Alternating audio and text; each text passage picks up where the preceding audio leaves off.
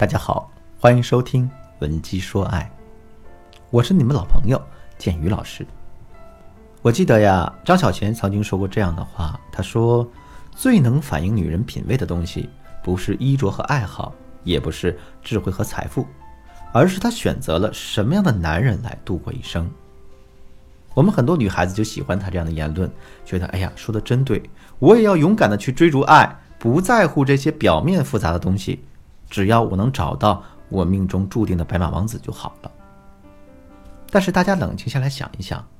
真的会有素不相识的男人愿意抛开所有的外在条件，仅仅只是因为你的内在而深深爱上你，对你好吗？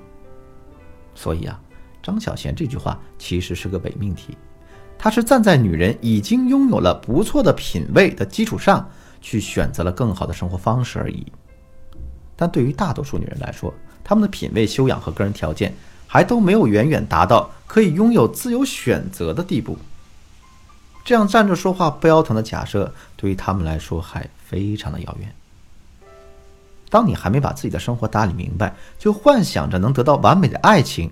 这就好像是还没学会走路的婴儿就想直接奔跑一样，是太不现实的事儿。所以啊，女孩子呢？如果你真想遇到，或者说想调教出自己想要的那种完美男人，首先还是得从提升自己的生活品味，学会该怎么过好自己的日子开始。要做到这点，首先我们就要知道什么是生活品味。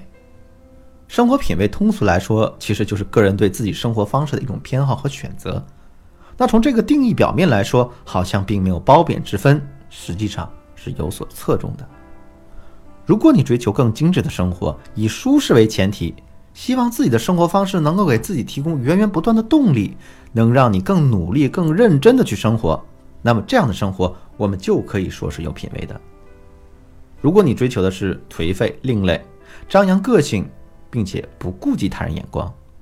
那就很难让别人对你的品味产生认同，他们就不会觉得你有品味，更可能觉得你是风味。我曾经去过一个同事家里做客，我刚进门就被他家里的布置给惊艳到了。富有艺术气息的这种撞色墙壁，配上恰到好处的装饰啊、镜框啊、挂饰啊、小风铃啊、许愿签儿等等等等，还有很多稀奇古怪又很有意思的这种小摆件儿，让人看了就觉得这个女生一定很可爱、很有内涵。家里的沙发是简约舒适款的，阳台上各种各样的多肉小盆栽在晒着充足的阳光。客厅打扫的一尘不染，就连厨房都是干干净净的，锅里还咕噜咕噜的炖着肉。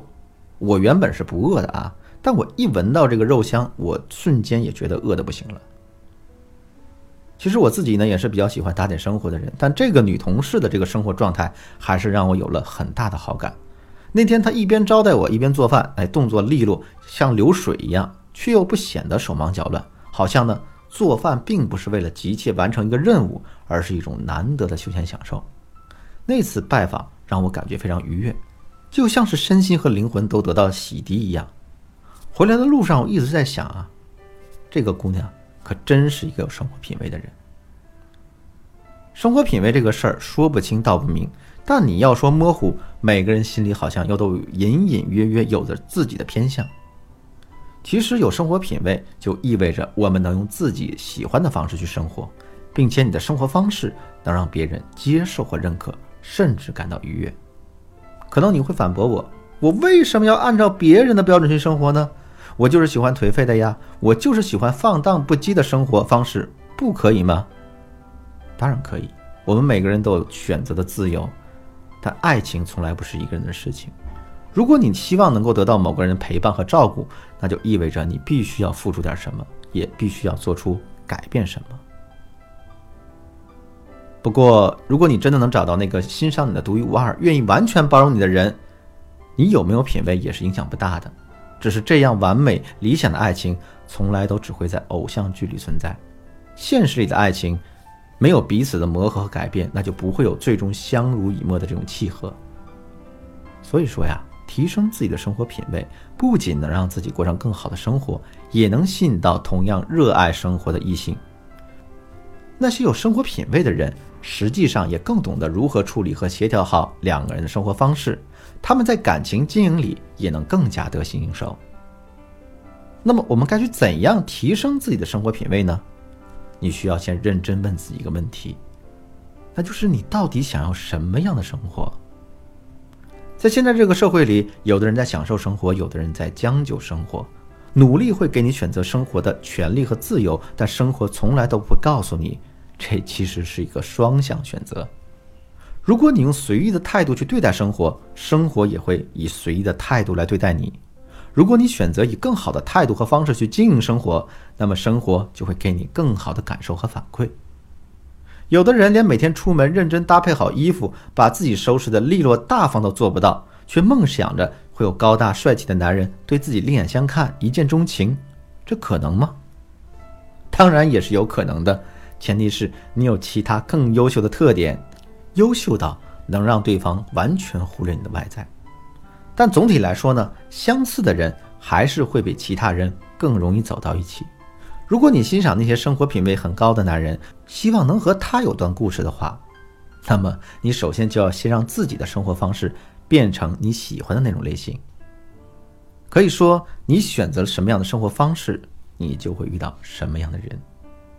不然的话，即便你真的和这样优秀的男人交往了，你也留不住他的心。那么，生活品味和调教男人的关系又是怎样的呢？生活品味可以说是自己对生活方式的选择。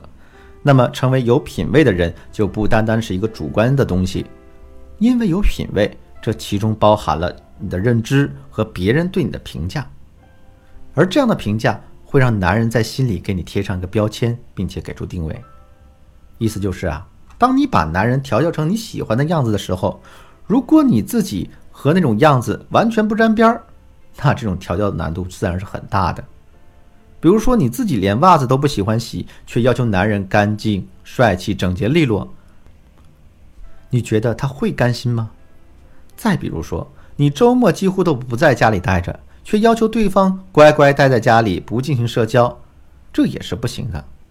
我们能够以身作则，这是调教男人的第一步。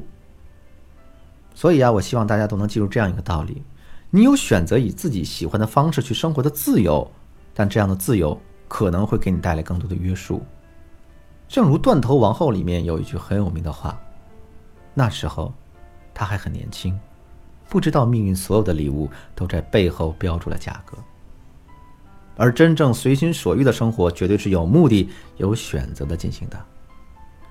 所以，大家想要让男人更爱你，想让爱情更幸福，你就必须做出更多的改变和努力。如果你有需要的话。”我们会根据你的感情现状和你对感情的期望来分析你现在遇到的问题，为你答疑解惑，并且呢，我们可以根据你的实际情况帮你制定专属于你的情感方案。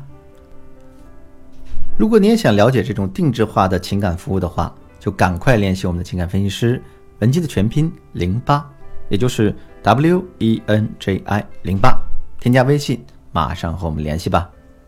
好了，今天的节目就到这里。我是剑宇，本期说爱，让你的爱得偿所愿。我们下期节目再见。